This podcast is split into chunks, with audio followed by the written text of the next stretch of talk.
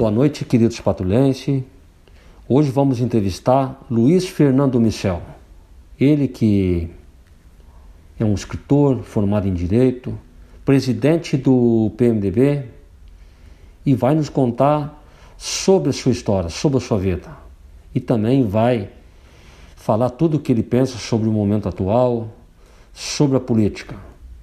E hoje, então, Luiz Fernando Michel com a gente. Boa noite, Luiz. Boa noite, Marcelo e todos os ouvintes da rádio, né? Em primeiro lugar, te agradecer, né, por esse convite, que isso é algo importante, né? Acho que tu és uma pessoa que está fazendo um trabalho importante, né? Entrevistando pessoas de, de conhecimento, pessoas que participam da vida também pública do município, né? Só tenho a te agradecer.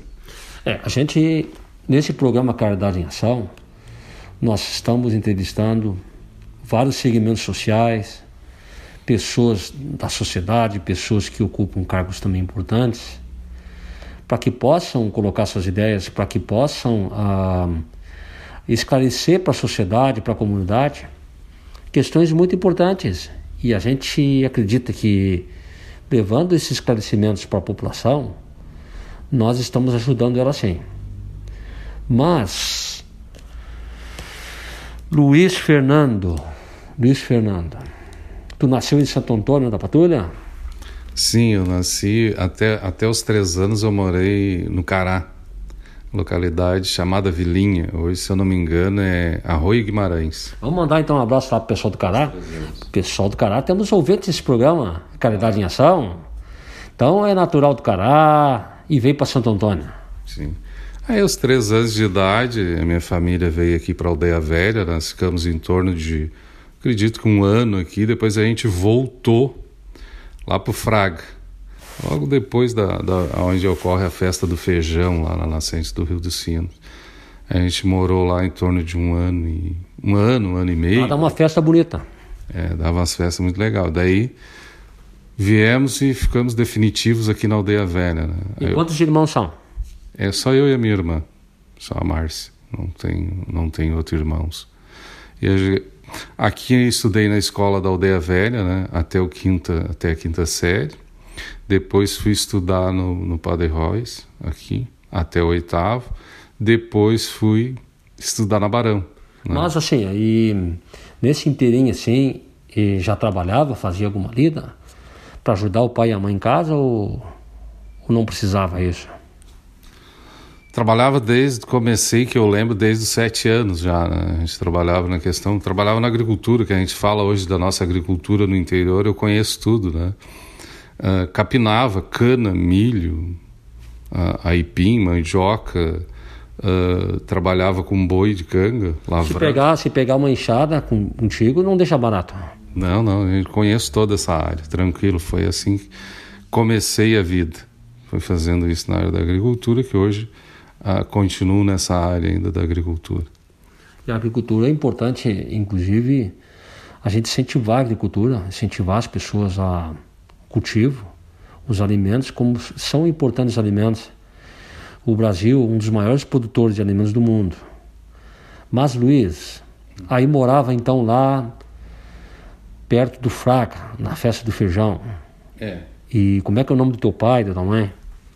Parça Felipe Felipe Loner Micel já faleceu faz um tempo e a minha mãe é Dona Marlene Júlia Rossoni Micel a mãe é da, da região ali do, do Cará que é da linha Padre Vieira né?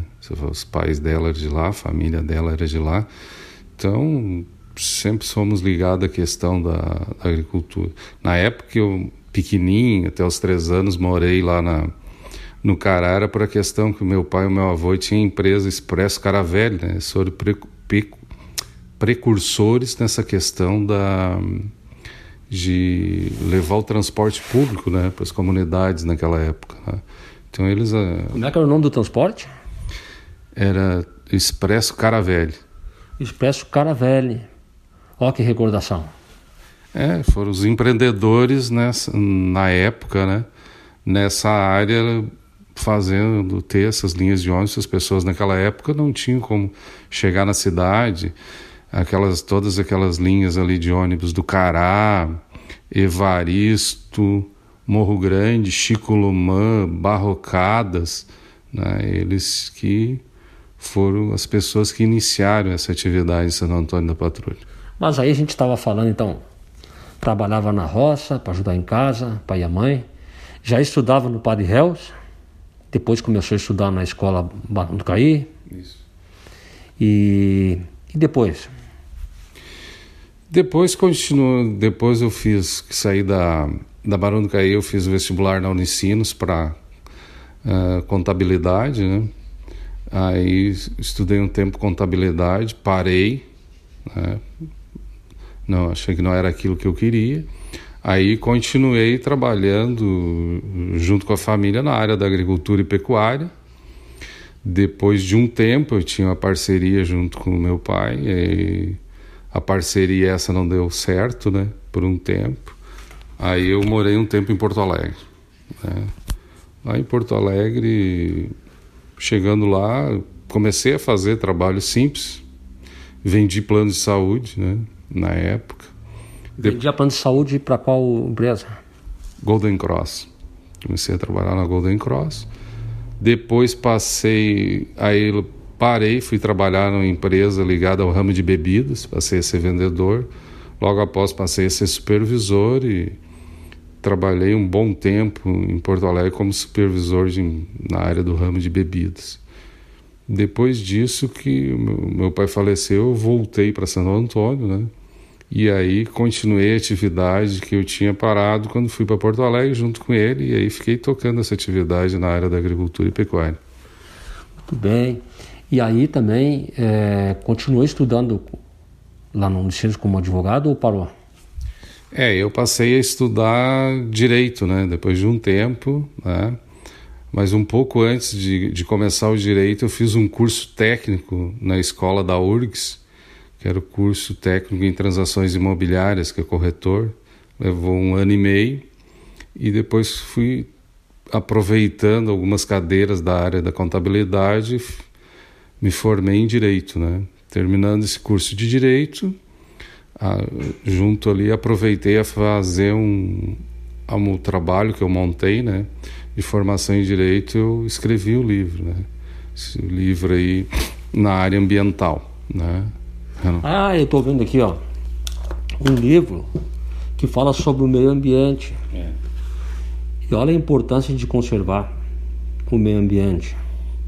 Lembrando que o Brasil tem uma das maiores florestas do mundo, que é a Amazônia. E aqui ele fala sobre o direito e as fontes de energia renováveis. Depois nós vamos falar sobre o livro. Mas, antes da gente falar sobre esse livro aqui, e porque tu teve vontade de escrever, por isso que escritor, também veio para Santo Antônio e começou também a se envolver na política de alguma forma? É, a origem, a origem dessa questão política, eu sempre, sempre gostei de política. Eu acredito que a, a forma que a gente vive hoje no Brasil, que é um regime democrático, né? É o melhor que tem. Então, acho que uma boa política nos coloca acima né, de qualquer outra situação que não a democracia. A democracia é algo que a gente tem que lutar para manter e estar vivendo em plena democracia. Né? Acho que isso é a, a parte mais importante. Né? E falando da, da parte que eu estava colocando do livro, quando terminei direito também eu fui estudar. Uh, gestão ambiental na Unicinos. Né? Eu faço gestão ambiental agora para a questão da pandemia. E isso é um assunto que te, te uh, pelo que eu vi, sem sentir, é um assunto que chamou bastante atenção. É, chama atenção porque a gente já tem uma parte, né, o Marcelo, que eu gosto muito, que se chama, a gente já tem uma experiência no campo, né? Desde pequeno já saber mais ou menos o que é uma, o que é mais ou menos a questão ambiental por experiência, né? Eu gosto muito de dizer que aquele agricultor que quer produzir e que vive da terra, ele cuida da terra. Isso eu aprendi desde criança. Então acho que é uma área muito importante, né? Comecei também um, um mestrado uh, na área da qualidade do ar, né? mas por outros motivos eu tive que dar um tempo, né? Esse mestrado. Então, se tem um pouquinho de conhecimento nessa área, em 17 fui convidado aí para o Daisson e fui secretário de Agricultura e Meio Ambiente, né? Sem problema nenhum essa pasta para mim da área de, de meio ambiente e agricultura, né? Porque, em primeiro lugar, a gente tem que ter um pouco de conhecimento e a gente tem que gostar o que vai fazer, né? Então, foi uma, um convite muito especial da parte do, do prefeito da ISOM, né? Acho que foi mais uma uma contribuição que eu consegui passar para o município, né? E alguma coisa nessa, de, né, falando como administrador, lá na prefeitura, no governo da eleição, que tu de repente não conseguiu fazer, que de repente se tu tivesse lá tu faria hoje? Alguma coisa de repente que tu te arrependeu? Ou, ou tudo que tu, que tu tentou fazer e, e queria fazer foi lá e fez? Não, eu tinha algo que eu, que eu achei que eu podia ter feito, mas daí eu tive que, que me afastar. Eu, eu pedi para me afastar por uma questão naquele momento que foi de saúde, né? Era a questão de, de implantação do de recolhimento de, de resíduos uh, junto com os bairros, com a comunidade, né? Que era uma coleta seletiva nos bairros envolvendo a comunidade. Já tinha um projeto para começar na no bairro Menino Deus, né? Acho que isso era muito importante. Eu acho que qualquer coisa que o meio, meio público tenha vontade de fazer, realizar, criar, ele primeiro tem que envolver a comunidade. Né? A comunidade tem que estar sabendo o que, que é, a comunidade tem que estar se sentindo à vontade, a comunidade tem que se sentir útil naquilo que vai acontecer e fazer dar certo.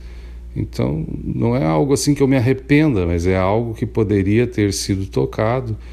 E quando eu saí, parou, infelizmente, parou, né? Porque é algo que acredito que era muito válido para o município, porque se tinha uma experiência em outras cidades de tu começar a questão do a questão do recolhimento de resíduos, né?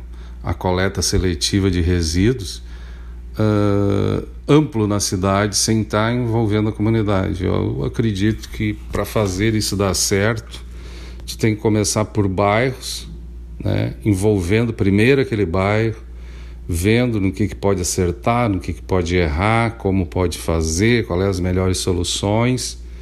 Acredito que dentro disso que é a que eu acho que é a parte interessante. Depois tu vai expandindo para outros bairros até que tu chegue e em toda a cidade, né, em todo o município, porque essas questões de envolver a comunidade para qualquer atitude pública, ela realmente tem que envolver a comunidade, é a parte essencial para as coisas darem certo. Muito bem, muito bem, uma conversa aqui muito boa.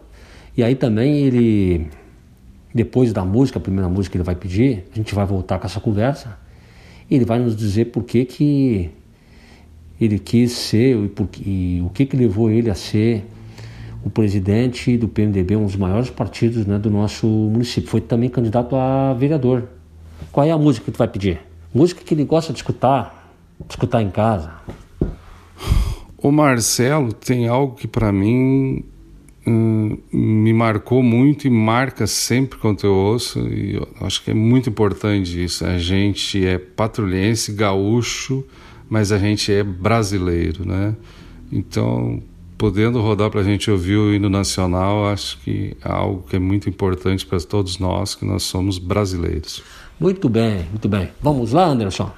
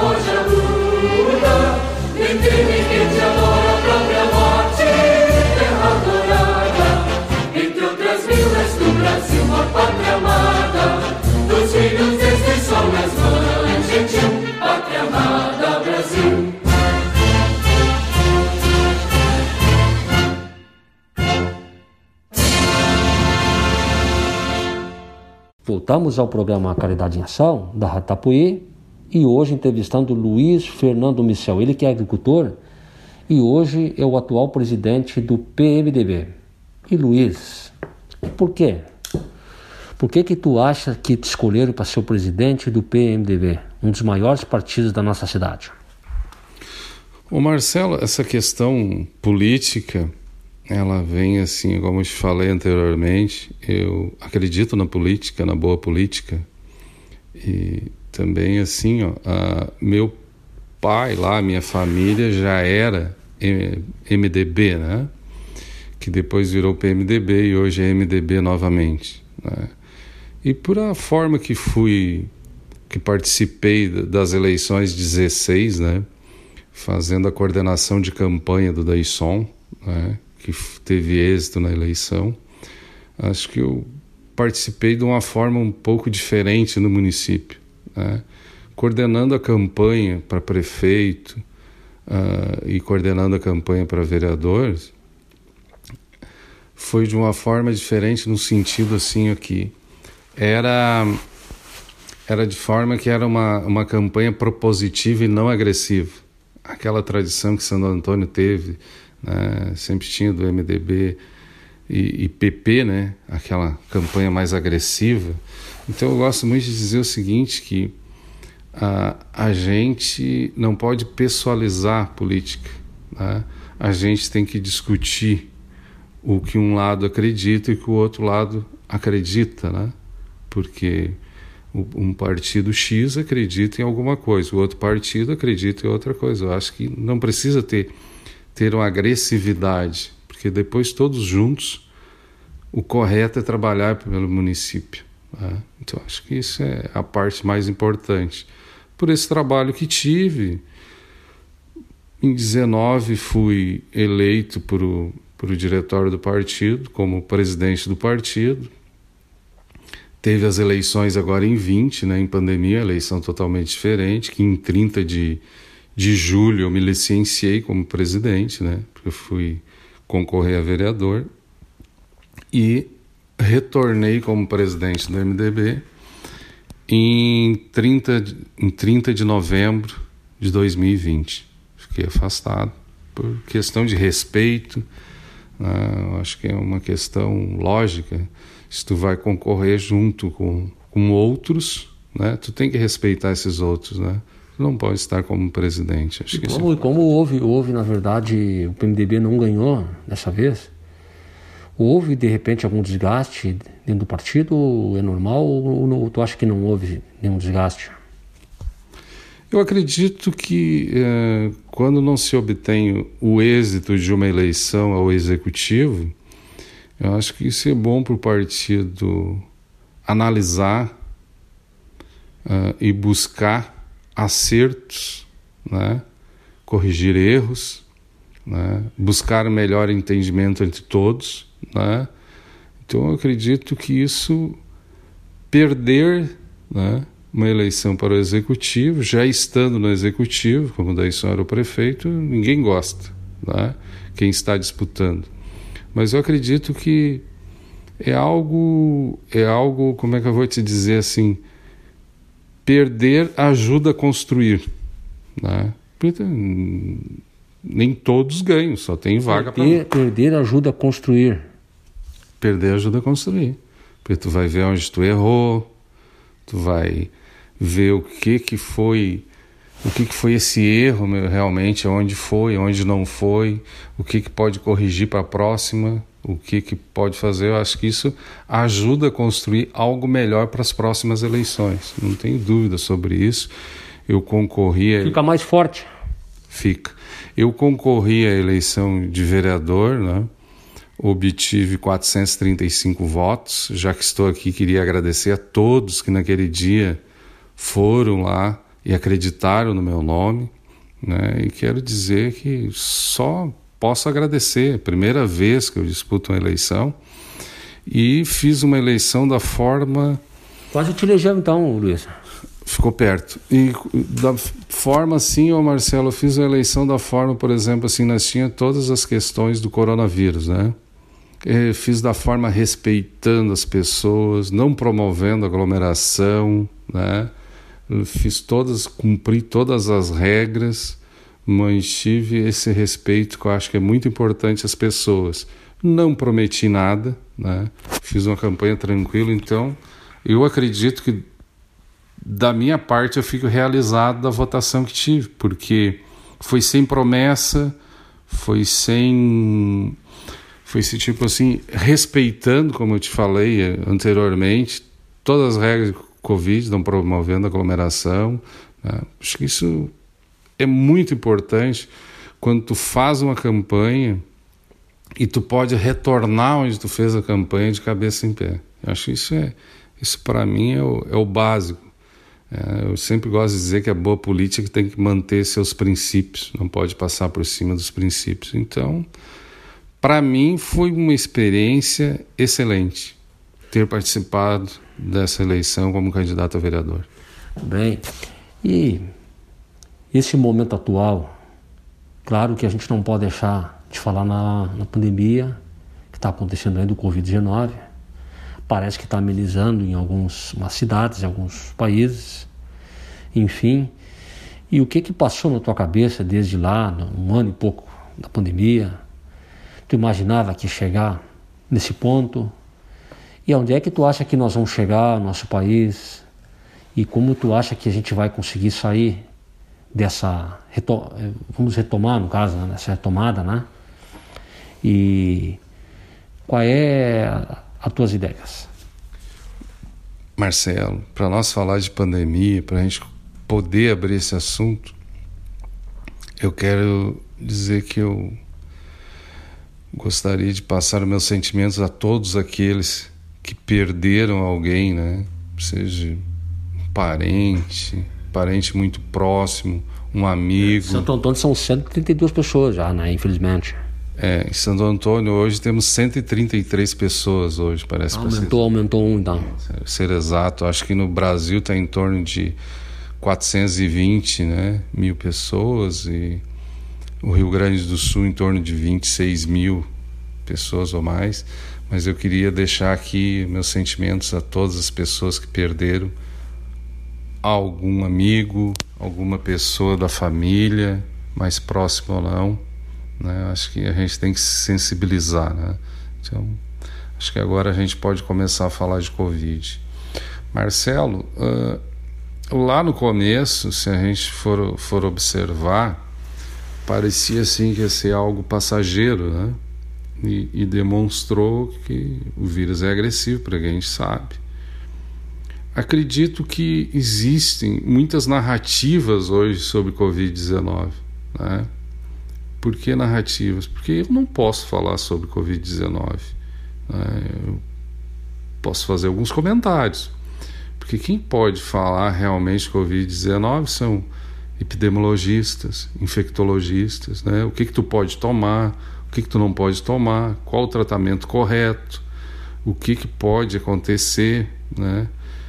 Mas algo eu aprendi vamos dizer, aprendi, não, observei nesse tempo, Marcelo, que daí tem três coisas.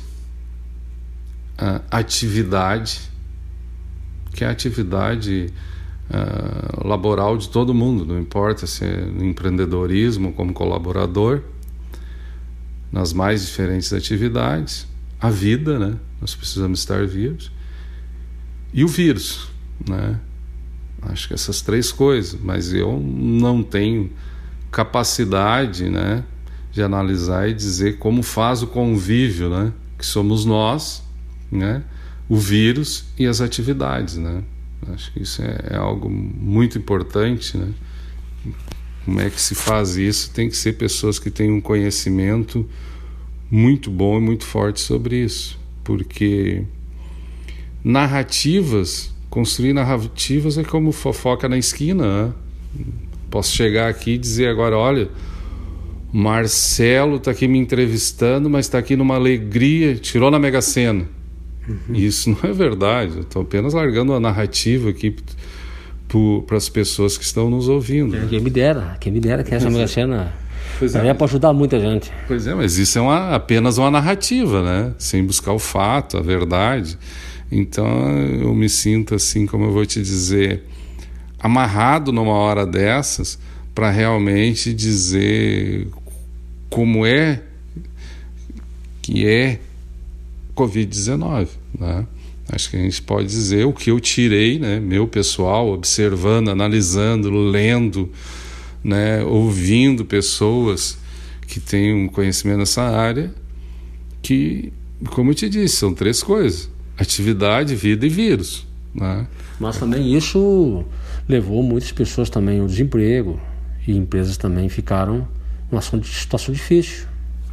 Pois é, até quando a gente pode realmente afirmar que houve um estudo científico, uh, técnico, né, a fundo que realmente chegar e dizer assim, olha, a loja de calçados não é essencial.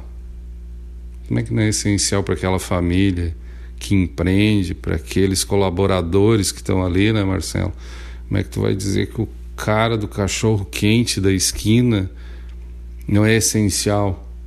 É emprego, é pessoas que dependem daquilo ali. Pois então, essas Entendeu? pessoas há pouco tempo, nessa situação da bandeira e também por determinação superior, não, não podiam abrir o seu comércio. Isso é, isso é, isso é, isso é muito triste. A, a, gente que é daqui de, do município, né? A gente tem conhecidos, amigos, né? Pessoas que estudaram junto, né? Que a gente conhece desde lá dos 10 anos de idade, que empreendem, que colaboram né? com quem empreende. Então, chegar simplesmente a, e dizer assim o que, que é essencial, o que, que não é essencial, não sei te dizer. Acho que isso é algo Acho que isso é algo muito, muito além do que se possa dizer do que, que é realmente essencial e não é essencial. O que, que se vê na Covid, eu acho que po posso falar isso, o que, que é? A gente tem que ter o que? Um cuidado. O que, que é? Máscara, né? Lavar as mãos sempre quando pode, se não puder álcool gel, né? Distanciamento, não pode ter aglomeração, né? Agora, a gente, por exemplo, via, por exemplo, dizer assim, com uma pequena loja de calçados, né? Uh, município como o nosso uh, projeta aglomeração. Será que nós temos 50 pessoas ao mesmo momento comprando um par de calçados? Né? Não vejo isso. Uma loja, uma loja de carros, nós temos 30 pessoas ao mesmo momento fechando o negócio. Uma imobiliária, ao mesmo tempo, tem 30, 50 pessoas ao mesmo tempo fechando negócio na compra de um imóveis e outras diversas, né? E também, também, assim, tem também uma situação que foi falada na mídia e está sendo muito falado é a falta de, de resguardo das pessoas que estão fazendo aglomeramento. E por isso que veio aquela variante onde várias pessoas foram afetadas agora nessa última último ciclo de mortes. Foi por isso, eles disseram. Isso aí é muito também de cada um se, se conter e se reeducar, de se conter, não fazer aglomerações e se cuidar mais também. Acredito que uma das principais coisas é não, não promover aglomerações, né? Por tudo que se ouve, né?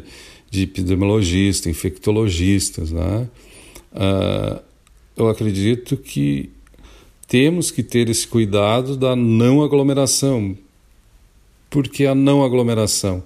Estamos numa aglomeração, vamos para casa, né? nos contaminamos, levamos esse vírus para casa. Então, acho que dentro disso aí, uma das a principal coisa é a não aglomeração, uso de máscara sempre, né? lavar as mãos, manter essa higiene. Se não tiver como lavar as mãos, usar álcool gel sempre. Né? Acho que isso é bom, é uma questão de consciência. Eu estava te falando, eu até hoje já fiz quatro, cinco vezes o exame do Covid, nunca tive Covid, tá? Não, não tive. E por que fez, fez quatro vezes? Estava suspeitando que tinha Covid? Por suspeitar. Não tem alguma coisa, tipo um sintoma de gripe, né? Daí tu fica preocupado, né? Aí tu vai lá e faz. E todas as vezes que eu fiz, sempre deu negativo, né? Sempre é. mantive essa, essa questão de me cuidar. Por exemplo, se tu nunca tive sintomas nenhum, por exemplo, na na época da eleição, tá? na época da campanha, não tive sintomas nenhum. Fui, fui aparecer alguns sintomas em mim a partir de janeiro para cá, que daí eu fiz alguns exames, né? Porque poderia achava que estava e tal, mas nunca. A semana, pass a semana passada nós tivemos a oportunidade de entrevistar o Dr. Maurício, natural de Santo Antônio, e que trabalha no Hospital Moinhos de Vento, e que nos falou também sobre a pandemia e disse que o vírus vai continuar que a gente vai ter que se lidar com as vacinas, se proteger e vai amenizar, e um pouquinho volta de novo. É como se fosse uma gripe. É, a gente já teve a questão da, da HN1, né? Se eu não me engano é esse nome, teve antes aí, que veio a vacina e todo ano tem a vacina, né, desta gripe. E acredito que esse vírus, o que, que vai acontecer? A vacina é necessário, né? Está acontecendo. Né? As pessoas têm que tomar essa vacina. Daqui a pouco vai chegar a minha hora, a tua hora de tomar essa vacina. Uh, o que, que é importante? Importante, mesmo as pessoas que se vacinem, continuar com essa higiene, com esse cuidado, usando máscara, né? Porque isso aí é como eu te disse antes, de tudo que eu pude observar e ver, são essas três coisas. Vamos ter que continuar a atividade e o vírus. E vamos ter que continuar nos cuidando. Eu acredito nisso. Tudo bem. Vamos ver a música que ele vai pedir agora. Depois a gente vai voltar com essa conversa aí legal. e ele falando sobre o momento atual. Ele vai, vai continuar conversando com a gente aqui. Qual é a música? Tempo de dar um tempo, né? Essa música tem participação de pessoas aqui de Santo Antônio, né? Como Chico Saga, Márcia Freitas, né? Então acho que é muito bom de ouvir essa música. Eu gostei dessa música. Vamos lá, Anderson.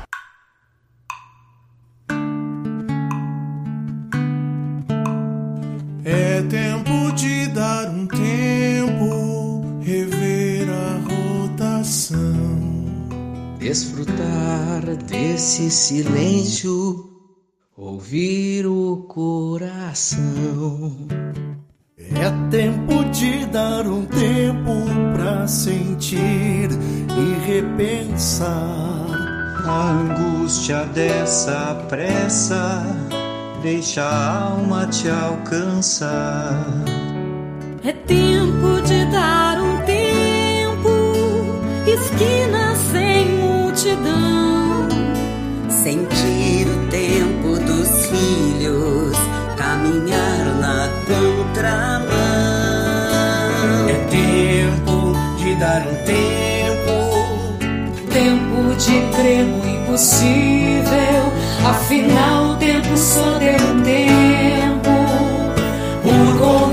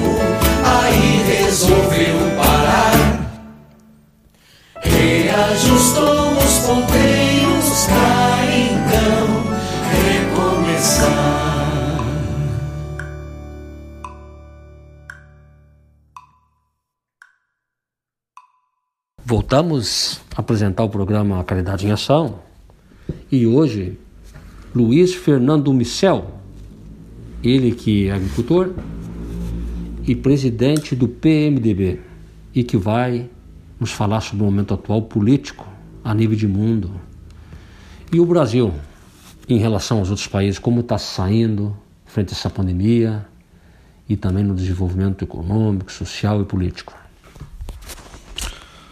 O Marcelo, é...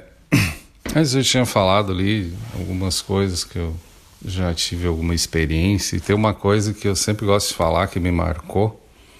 Foi um professor lá na, na escola técnica da URGS que sempre disse uma coisa e eu nunca esqueci. Né? Que quando alguém vai para uma entrevista, né?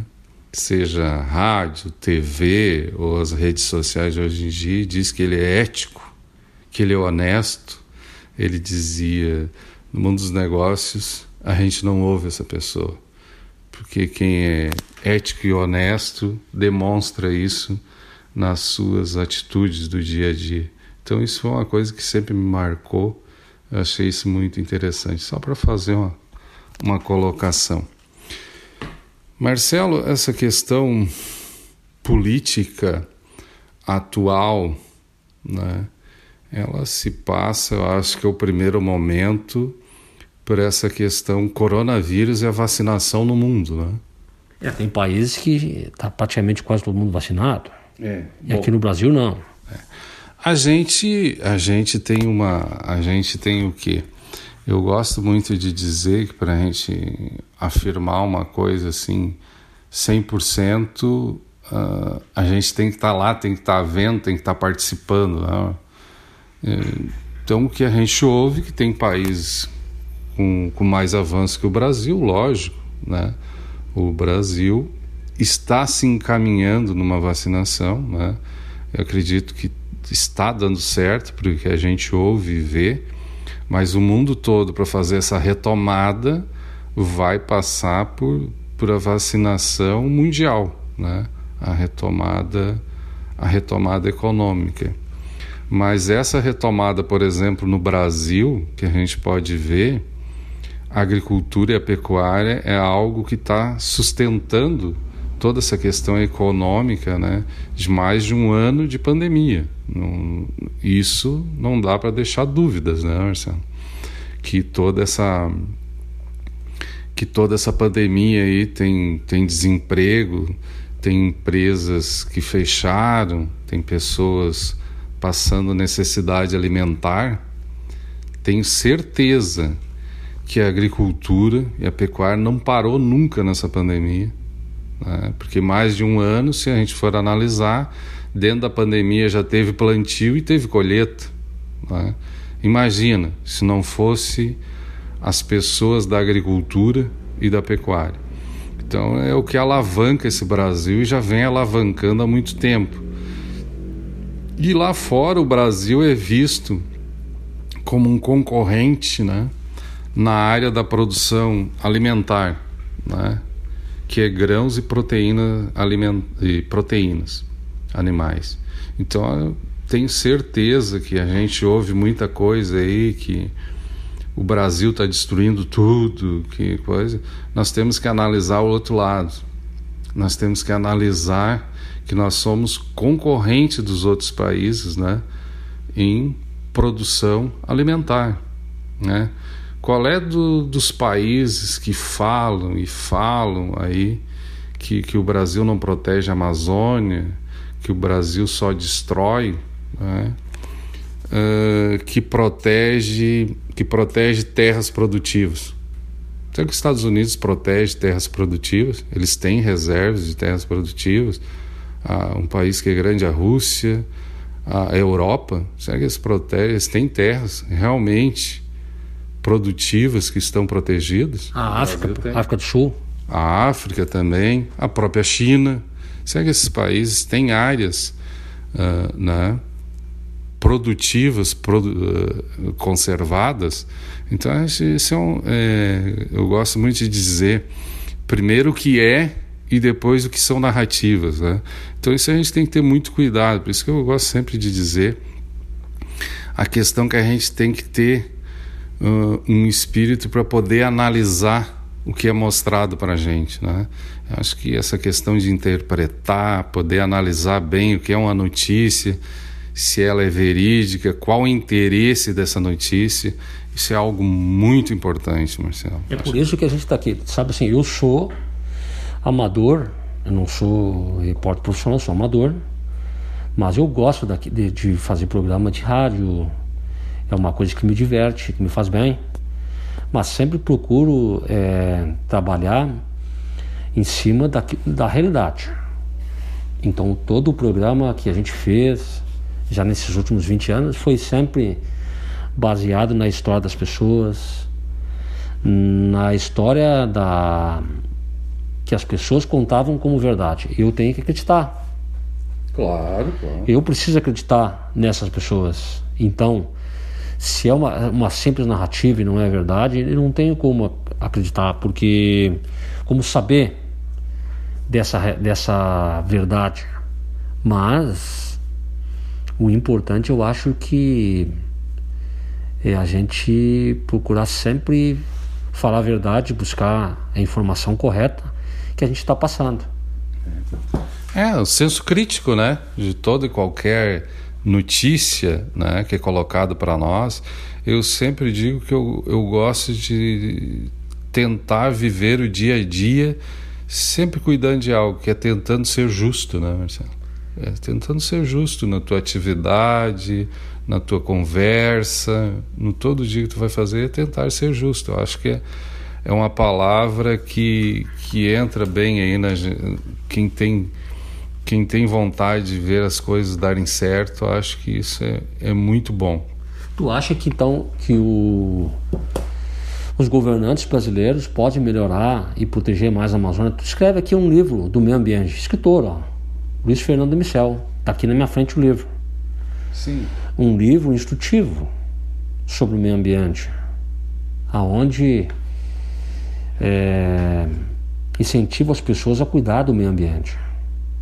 E será que as pessoas estão cuidando do meio ambiente sim?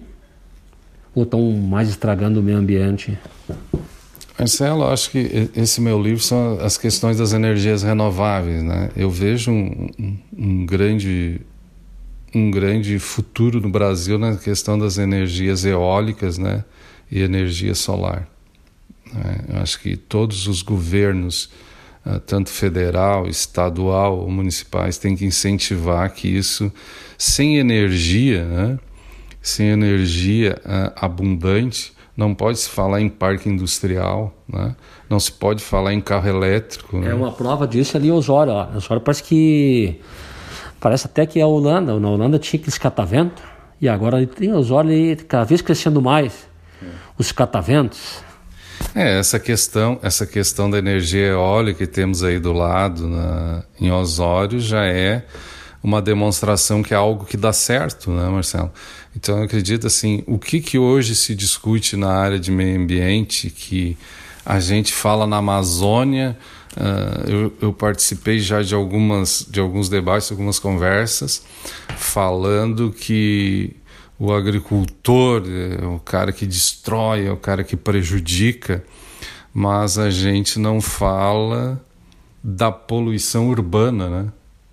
Que é essa poluição dos arroios, né? Das nossas. Agora há pouco tempo na Lagoa dos Barros, olha só o que estava é. acontecendo na Lagoa dos Barros. Agora eu não sei como é que está. É, eu tive o, o, o, privilégio de estar na Secretaria de, de de Agricultura e Meio Ambiente poder colaborar né, na questão desta, desta pauta da Lagoa dos Barros, né? E que foi, que foi importante a contribuição de todos, não importa quem passou por a prefeitura, né? mas eu tive uma parte, de, pude colaborar. Acho muito importante isso.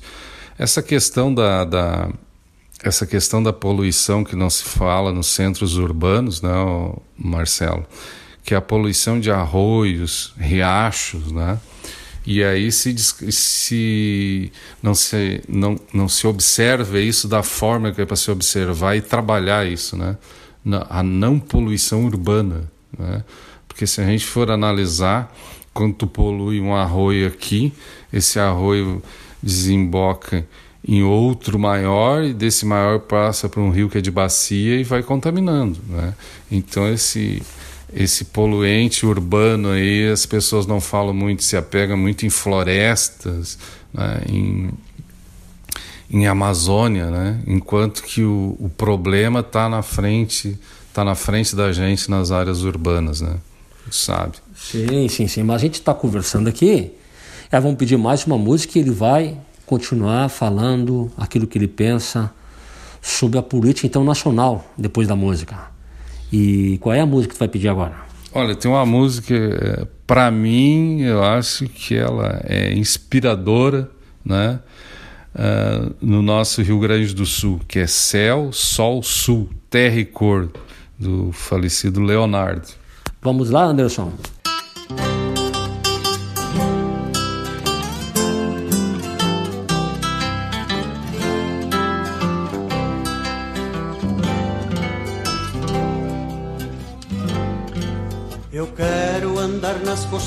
Sentindo as flechilhas das ervas do chão. Ter os pés roseteados de campo, ficar mais trigueiro com o sol de verão. Fazer versos cantando as belezas desta natureza sem par. E mostrar para quem quiser ver o lugar para viver sem chorar. E mostrar para quem quiser ver um lugar para viver sem chorar. É o meu Rio Grande do Sul, céu, sol, sul, terra e cor. Onde tudo que se planta cresce, o que mais floresce é o amor. o meu Rio Grande do Sul, céu, sol, sul, terra e cor, onde tudo que se planta cresce, o que mais floresce é o amor. Onde tudo que se planta cresce, o que mais floresce é o amor.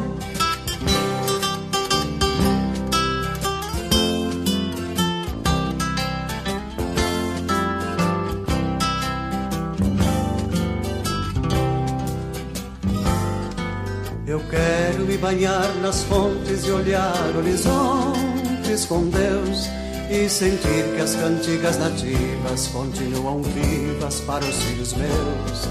Ver os campos florindo e crianças sorrindo felizes a cantar e mostrar para quem quiser ver um lugar para viver sem chorar.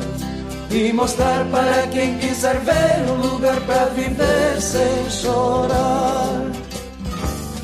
É o meu Rio Grande do Sul, céu, sol, sul, terra e cor, onde tudo que se planta cresce, o que mais floresce é o amor. É o meu Rio Grande do Sul, céu, sol, sul, terra e cor, onde tudo que se planta cresce, o que mais floresce é o amor. Onde tudo que se planta cresce, o que mais floresce é o amor.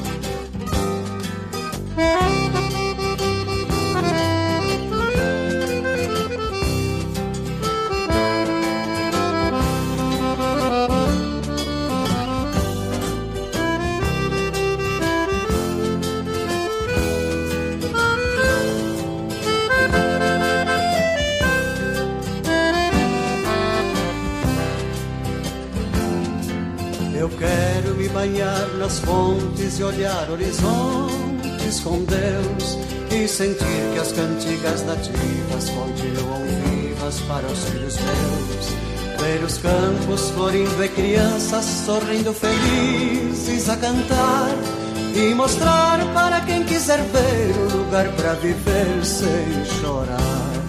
E mostrar para quem quiser ver um lugar para viver sem chorar.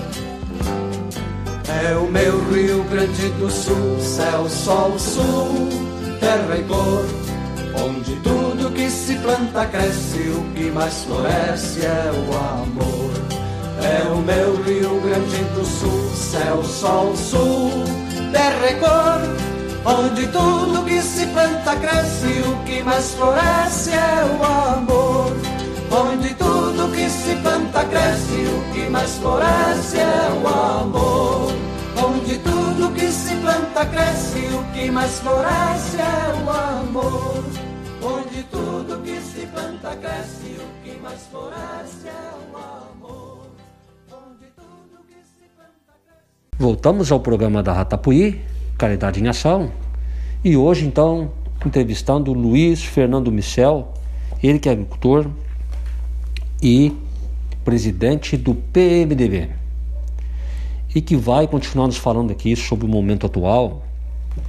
E aí eu pergunto para ele qual é o parecer dele em relação ao governo federal, presidente da República, Senado, deputados federais. Agora no ano que vem tem eleição. Marcelo e ouvintes, a questão, a questão política no Brasil, porque a gente observa, já ela, ela já está havendo uma movimentação, né? Existe uma movimentação para a questão da eleição para presidente do ano que vem. Eu já disse isso na rádio, já disse para várias pessoas que eu não sou puxa-saco de político. Eu gosto de ver no político são boas políticas, não passando por cima de princípios. Né? Então eu gosto de ficar nessa linha. Né? Acredito que a gente hoje a gente está com o Brasil entre A e B, né? A que já foi e B que é. não vejo assim, por exemplo, posso falar alguma coisa sobre o do MDB. O MDB, né? Se, se diz de centro, um partido de centro, mas ele perdeu o protagonismo quando ele teve o seu comando a nível federal lá em Brasília envolvido em escândalos, né? De escândalos de corrupção. Então, não sei o que, que o MDB lá de, a nível federal de Brasília vai conseguir fazer na questão dessa montagem de alguma coisa para o centro. Mas não sei se o MDB tem esse protagonismo, por enquanto, para colocar um candidato a presidente, depois desses fatos aí que aconteceram há tempos atrás. Acredito, as pessoas falam aí em, em uma, uma candidatura de centro, né, que é diferente do A e B.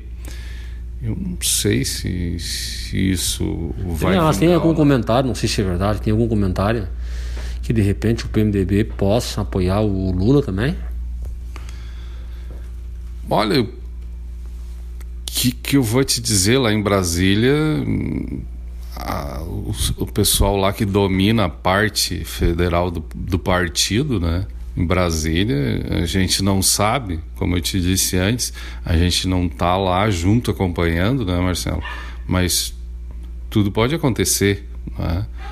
Que, que o MDB não vai ir para uma linha todo, todos juntos, né?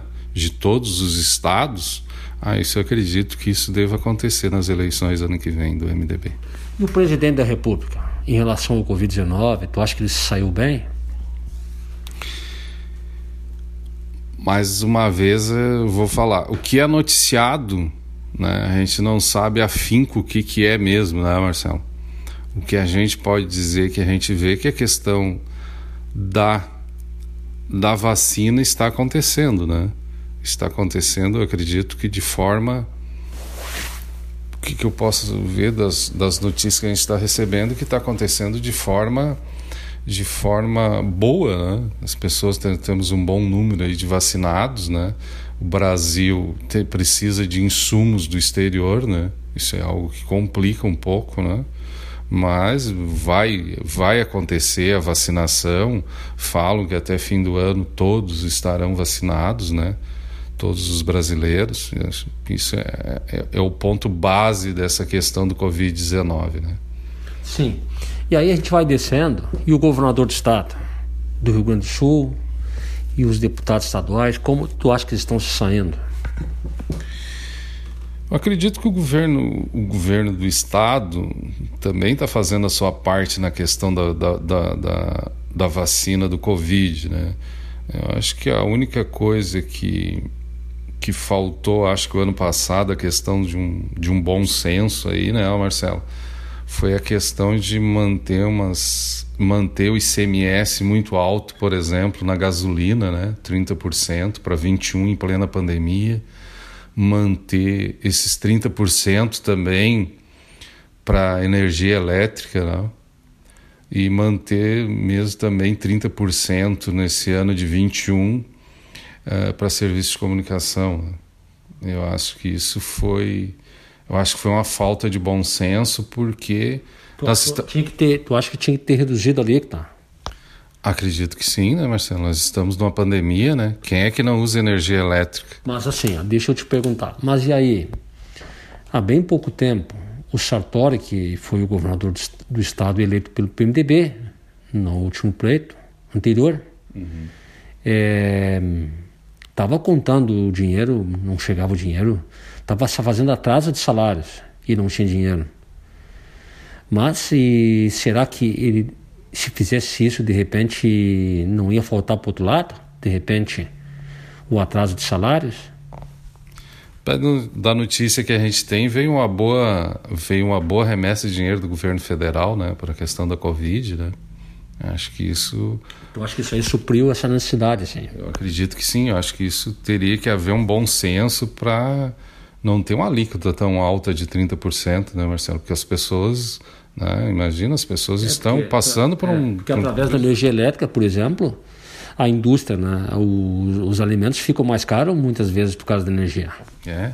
Por exemplo, se a gente for conversar com o cara do, do táxi, né? que usa gasolina, do entregador, né? hoje tudo aí que não se pode, não se podia estar com a bandeira preta, por exemplo, né? teleentrega, né? Esse pessoal precisa de gasolina, principalmente para usar em motos, né? Para então eu acredito assim que poderia ter um bom senso dessa alíquota não ser tão alta, né? Isso é um pensamento meu, né? Posso estar errado, mas eu acredito que acho que faltou bom senso. Por que, que eu digo que faltou bom senso? Se isso fosse uh, normal e fácil de todo mundo aceitar, nós não teríamos deputados que tivessem votado contra, né? Sim. E o governo municipal? Estamos descendo. Municipal com um partido oposto ao teu, o Rodrigo Massulo, Marcelo Gaúcho e os vereadores. Uma análise tua. O, o Marcelo, eu acho que acredito que aqui em Santo Antônio está acontecendo também a questão da, da, da, vacinação, né? Até minha mãe já tomou a segunda dose, né? Acredito que está acontecendo um trabalho muito bom na área da saúde, né?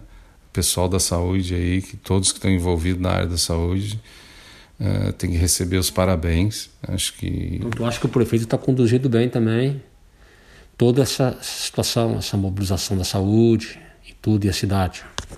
É, a questão da saúde só, só tem que parabenizar todos os envolvidos nessa questão da área da saúde aí, a área da da vacinação. Agora houve um atraso aí de chegar a dose, mas isso está acontecendo no país todo. Mas o trabalho, né, é, e o que eu converso com as pessoas, esta questão toda da vacinação está sendo muito bem desenvolvida no município de Santo Antônio. Sim, e os vereadores também. Tu acha que estão saindo bem? Essa análise, é, prefeito, tá? O Rodrigo eu, eu conheço, né? Eu acredito, Marcelo, com essa, sem a pandemia, tu daria seis meses para poder fazer uma análise de, de uma administração do executivo. Né? Nós estamos agora em maio.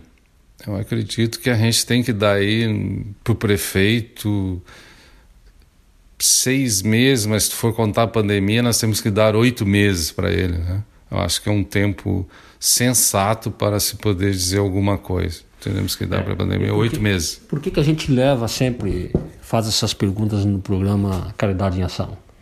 Porque é uma forma de fazer uma autoanálise e também de ajudar os nossos administradores que estão lá. Eles também recebem esse programa. Tomara que escutem sim, sim. É, o programa Caridade em Ação. E através das ideias de vocês, nós também podemos ajudá-los. Porque na verdade, se a população participasse mais do, desse processo é, da administração, certamente um administrador, um vereador poderia fazer um trabalho muito melhor do que já faz. É, como eu te falei no, no bloco, no outro bloco, acredito que a gente na política se tem divergências políticas, né? Mas não divergências pessoais agressivas, né? Isso não faz bem para o município.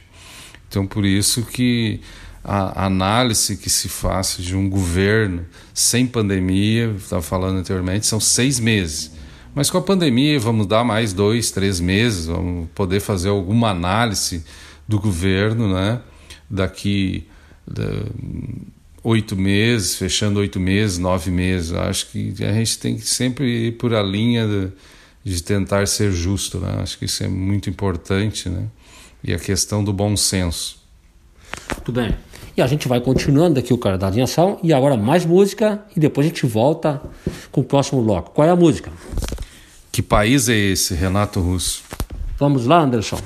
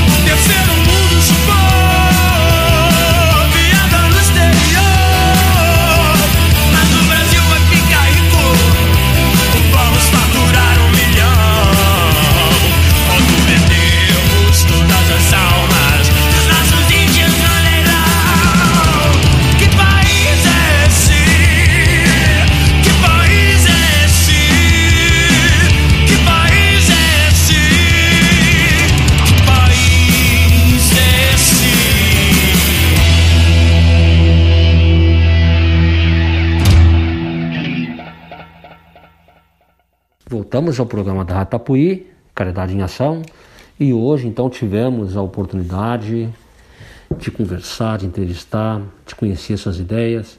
Luiz Fernando Michel, ele que estudou para advogado, mas não faz advocacia, mas escreveu um livro sobre o meio ambiente, é escritor, é agricultor e gosta de política. Por isso que ele é o presidente do PMDB.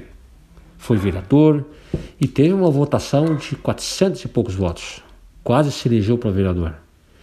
E o Luiz Fernando vai continuar conversando com a gente sobre solidariedade, sobre caridade, sobre a importância de ajudar as pessoas.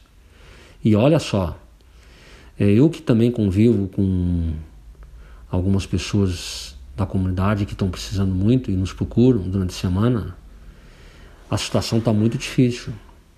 E se amplia a necessidade de cada vez mais as pessoas umas ajudarem as outras, de alguma forma, seja através da forma material, alimentos, seja da espiritual seja de conselhos.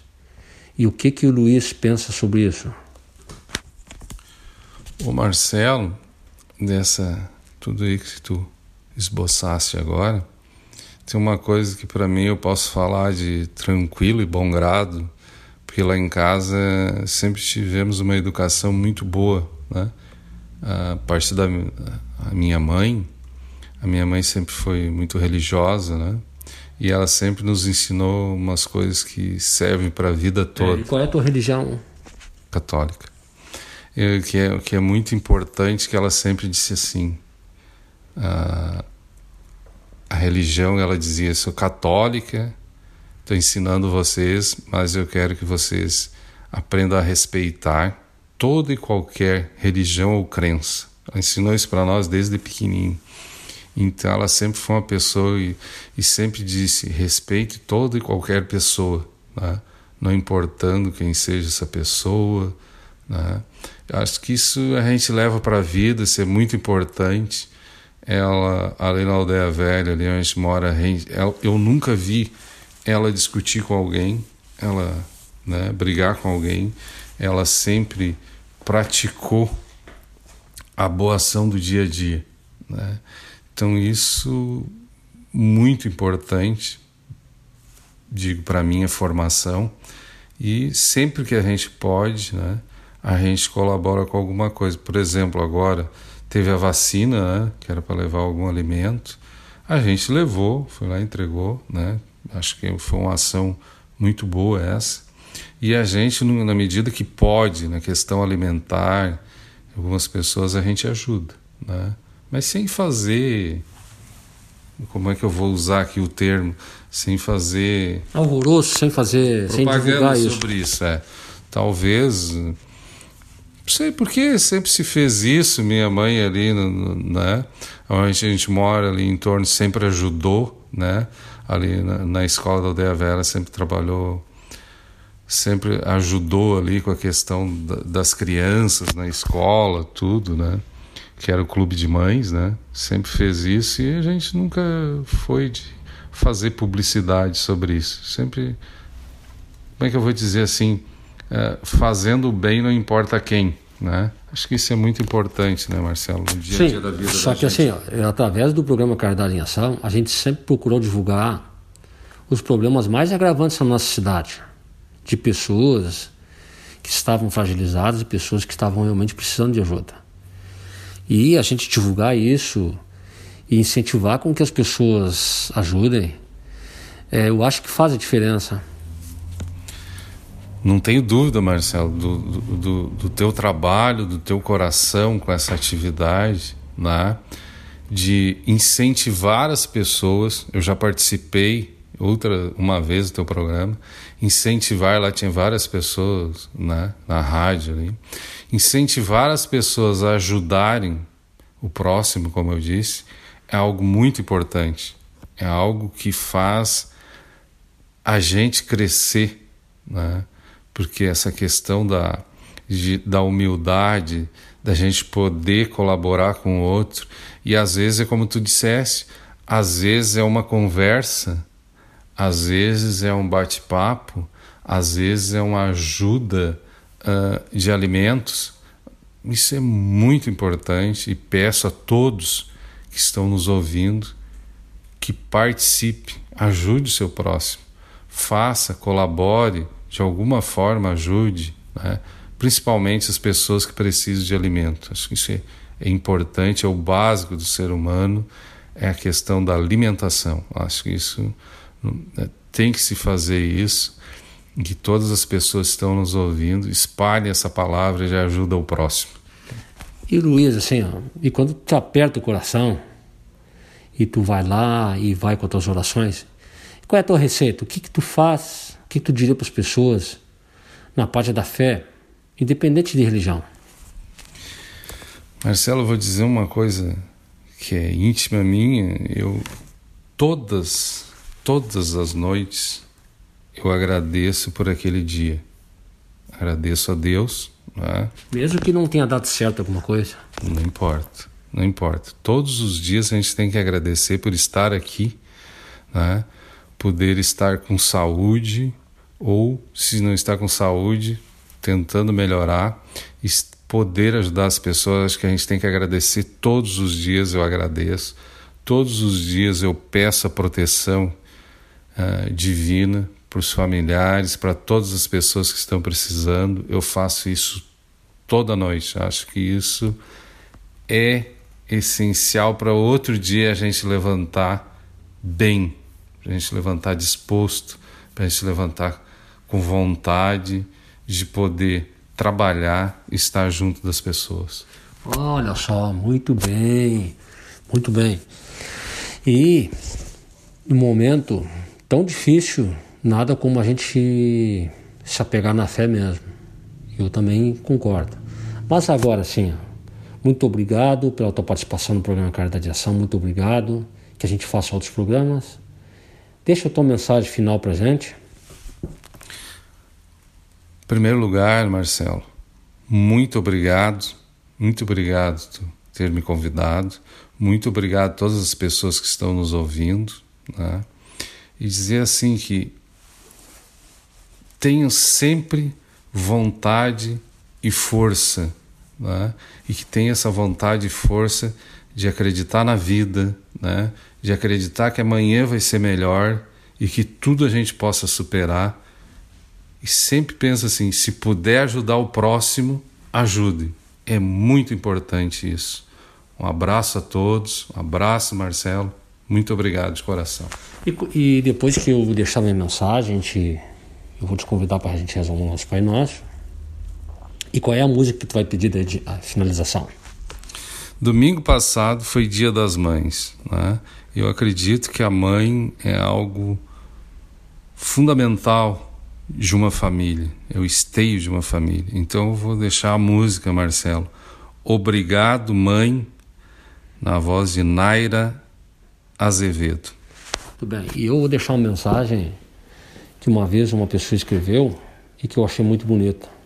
E que diz assim: Bem no alto de uma montanha deve ter uma flor solitária que nasceu esperando por você. É que além da linha do horizonte, tem algo que me diz que o teu espírito está lá. Acredito na criação de Deus, espelhada pela tua luz. Ao teu lado tem um anjo criança e que gosta de brincar e ri para que você não fique triste. O teu Pai Nosso vale muito mais para ajudar a humanidade. Tenha fé na vida e pode ter certeza que nunca estamos sozinhos. Então, é, boa noite e todos com Deus. E a gente vai então rezar o nosso Pai Nosso e dedicar esse Pai Nosso para o mundo todo. Eu sei que não pega a rádio lá, mas ele vai, ele vai para o mundo todo.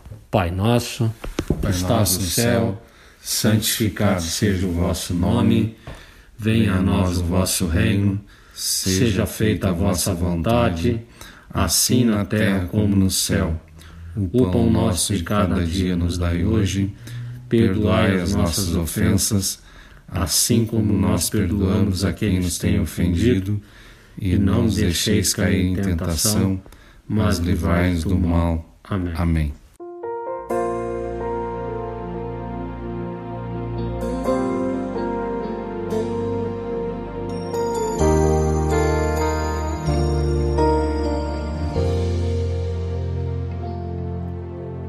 Pode passar o que for, não vai existir nada igual.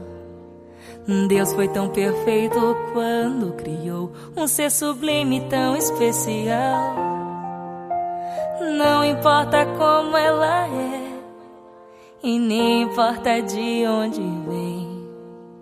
Não importa a cor nem a religião, importa é que todo mundo tem.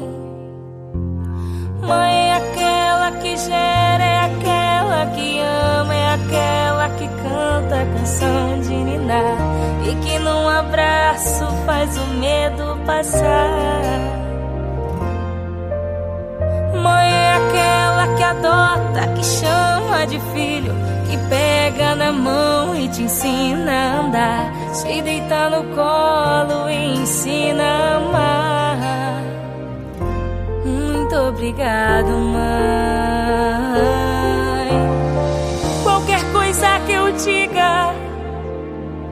Vai ser pouco demais. Só falar eu te amo, mãe. Vai faltar algo a mais. Quero te agradecer por me deixar nascer. Sei que você passou noites mal dormidas. Muito obrigado, mãe, por ter me dado a vida.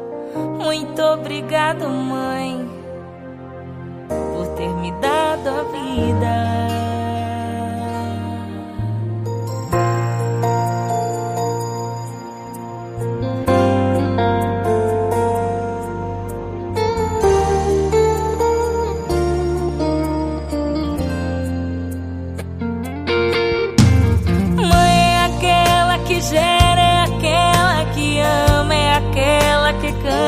Canção de ninar e que num abraço faz o medo passar. Mãe é aquela que adota, que chama de filha, que pega na mão e te ensina a andar, te deita no colo e ensina a amar. Muito obrigado, mãe. Qualquer coisa que eu diga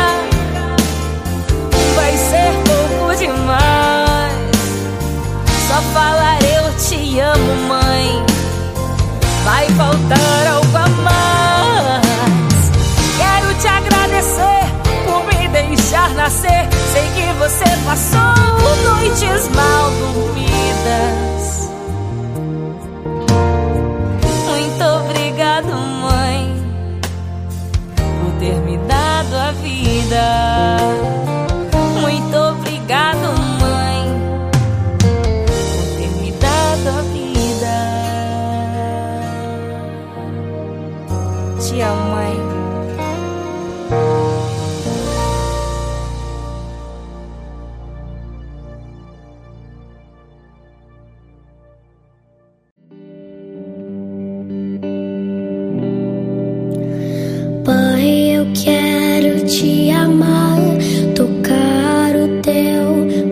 E me derramar aos teus pés. Mais perto eu quero estar, Senhor, e te adorar com tudo que sou e te